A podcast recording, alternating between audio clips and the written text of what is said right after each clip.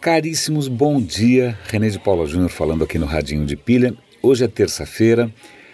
um dos desafios reais de se fazer um podcast é tentar comunicar alguma coisa que é essencialmente visual.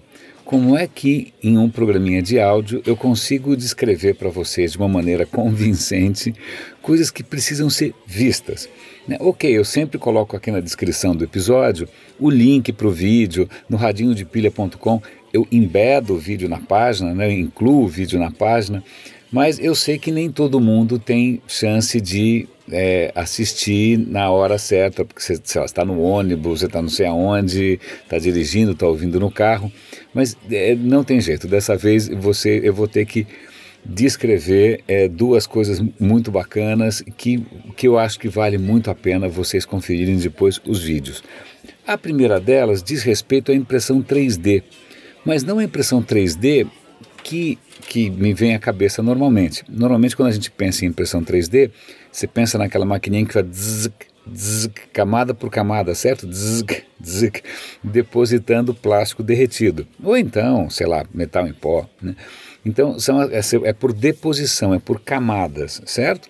Eu lembro que a primeira impressora 3D que eu vi de perto foi em 2011, eu estava na Singularity University e eu imprimi para mim um suporte para o meu celular que funcionava, era feio como cão, super mal acabado, tosquinho, porque eram aquelas impressoras bem, bem primitivinhas mesmo, super lentas, deve ter demorado a noite inteira, mas é, era um souvenir engraçado. Naquela ocasião, eu, a gente foi visitar o showroom da AutoCAD. A AutoCAD, que faz softwares para arquitetura, engenharia, etc. e tal, eles têm um showroom lá na, na Autodesk, né, que chama. Autodesk é quem faz o AutoCAD. A Autodesk tem um showroom em São Francisco, tinha pelo menos há 5, 6 anos atrás, em que você podia ver maravilhas. Então eu gravei um vídeo no showroom da Autodesk mostrando desde próteses super estilosas para quem perdeu um membro, até um carro inteiro impresso em 3D, uma guitarra, cara, coisas sensacionais impressas em 3D, isso em 2011. Mas de qualquer maneira, na minha cabeça, 3D era aquela impressão lenta, chatinha e tal. O que eu vou mostrar para você, o que eu estou tentando descrever para vocês, é um processo diferente que lembra é, o filme Terminator. Você lembra o Exterminador do Futuro? Quando você tem aquele novo androide que é feito de metal líquido, ele vai saindo do metal líquido, ele vai saindo, ele sai inteiro do metal líquido e depois sai andando. Esse processo visualmente é muito parecido com isso. É como se a, o braço da impressora ele fosse tirando do líquido uma, uma forma, né, um objeto que já estivesse pronto, submerso. Na verdade, a coisa mais interessante não é que a coisa estava lá debaixo d'água, o bicho simplesmente tirou. Não, a questão é que está sendo usada uma resina, um material, um polímero, né, que é, por baixo do líquido você tem é, luz, você tem é, um, um, um, projetor está projetando a forma desejada. Na hora que ele projeta, que a luz incide no plástico, o plástico solidifica naquela forma e aí você vai puxando, ao mesmo tempo em que as imagens projetadas vão mudando. Cara, é difícil de descrever, mas o efeito é praticamente assim, Vênus saindo das águas, né, do Botticelli.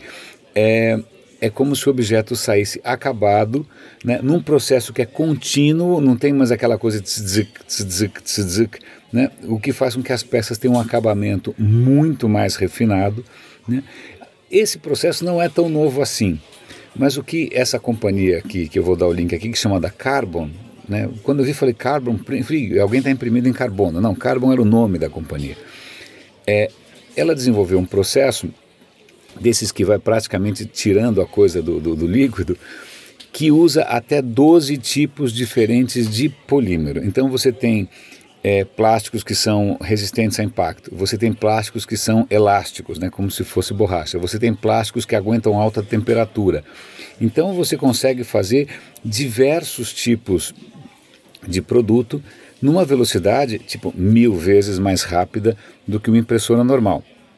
Tanto é que é, o artigo original que eu li não tinha vídeo nenhum. Quando eu fui procurar no YouTube, o que eu achei no YouTube foi um vídeo super bonito que eu espero que vocês assistam que é um vídeo promocional da Adidas, que está criando um tênis novo, cujo solado, o solado é, parece uma coisa, é uma estrutura é, é, praticamente alienígena.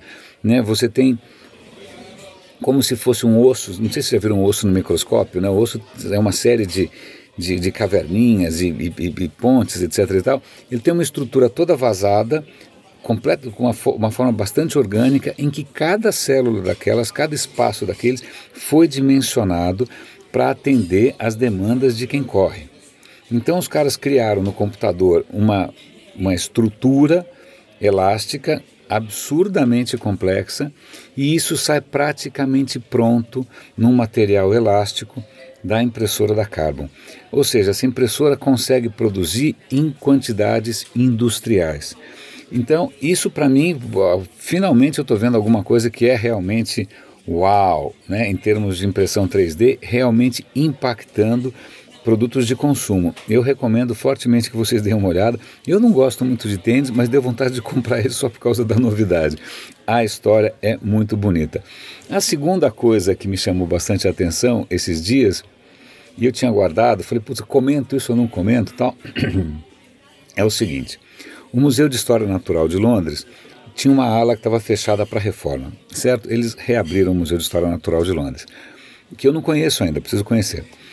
E uma das peças que estão ali em exposição é uma pedra gigante de dois metros, por sei lá quantos dois metros, imensa, só que ela está cortada e muito polida. Ela virou praticamente uma, uma, uma, é, ficou uma parede muito polida, mas o que é interessante é que se você olhar essa, essa pedra, ela tem uns desenhos, umas ondas, uns padrões, que lembram até um pouco as imagens que a gente vê de Júpiter, né? aquelas, aquelas ondas, aquelas coisas malucas tal. Qual é a graça dessa pedra? E é isso que, que eu recomendo que vocês assistam, porque é bonito.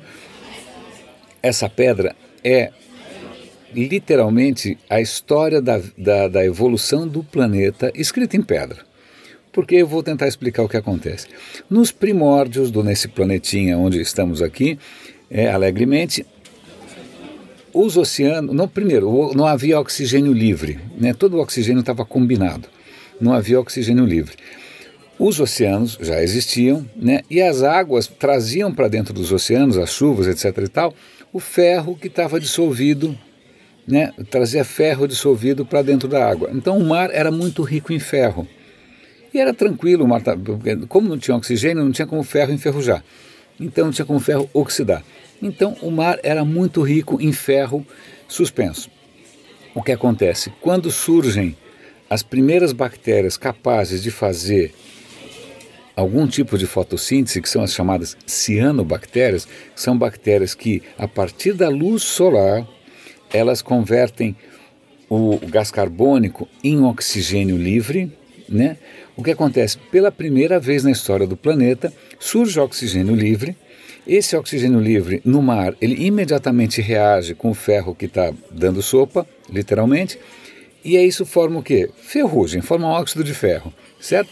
O óxido de ferro precipita e vai para o fundo. Então, ao longo dos milhões e milhões de anos, à medida que as bactérias foram gerando oxigênio, o ferro do mar foi depositando no fundo foi depositando em camadas. E são essas camadas que você vê na pedra. São as camadas de ferro, de óxido de ferro, de ferrugem, que foram sendo depositadas à medida em que as bactérias estavam produzindo oxigênio como loucas. Né? E, aí você vai vendo a evolução disso até no momento em que isso para. Por que para? Porque não tem mais tanto ferro para oxidar e o oxigênio finalmente está sendo liberado para a atmosfera, o que permite o quê? Que criaturas como nós né, um dia viéssemos a existir. Então é muito, eu sei que isso é muito nerd, é muito geek, é muito para quem adora ciência, eu sei que, mas eu particularmente acho lindo. Né, como se fosse, sei lá, tomografia de um bebê. Você está vendo ali, em, em, em, numa pedra só, né, a história de bilhões de anos né, que precederam o surgimento da vida. Caríssimos, René de Paula Júnior, eu sei que esse foi um episódio só com duas historinhas, espero que tenha valido a pena. Um grande abraço e até amanhã.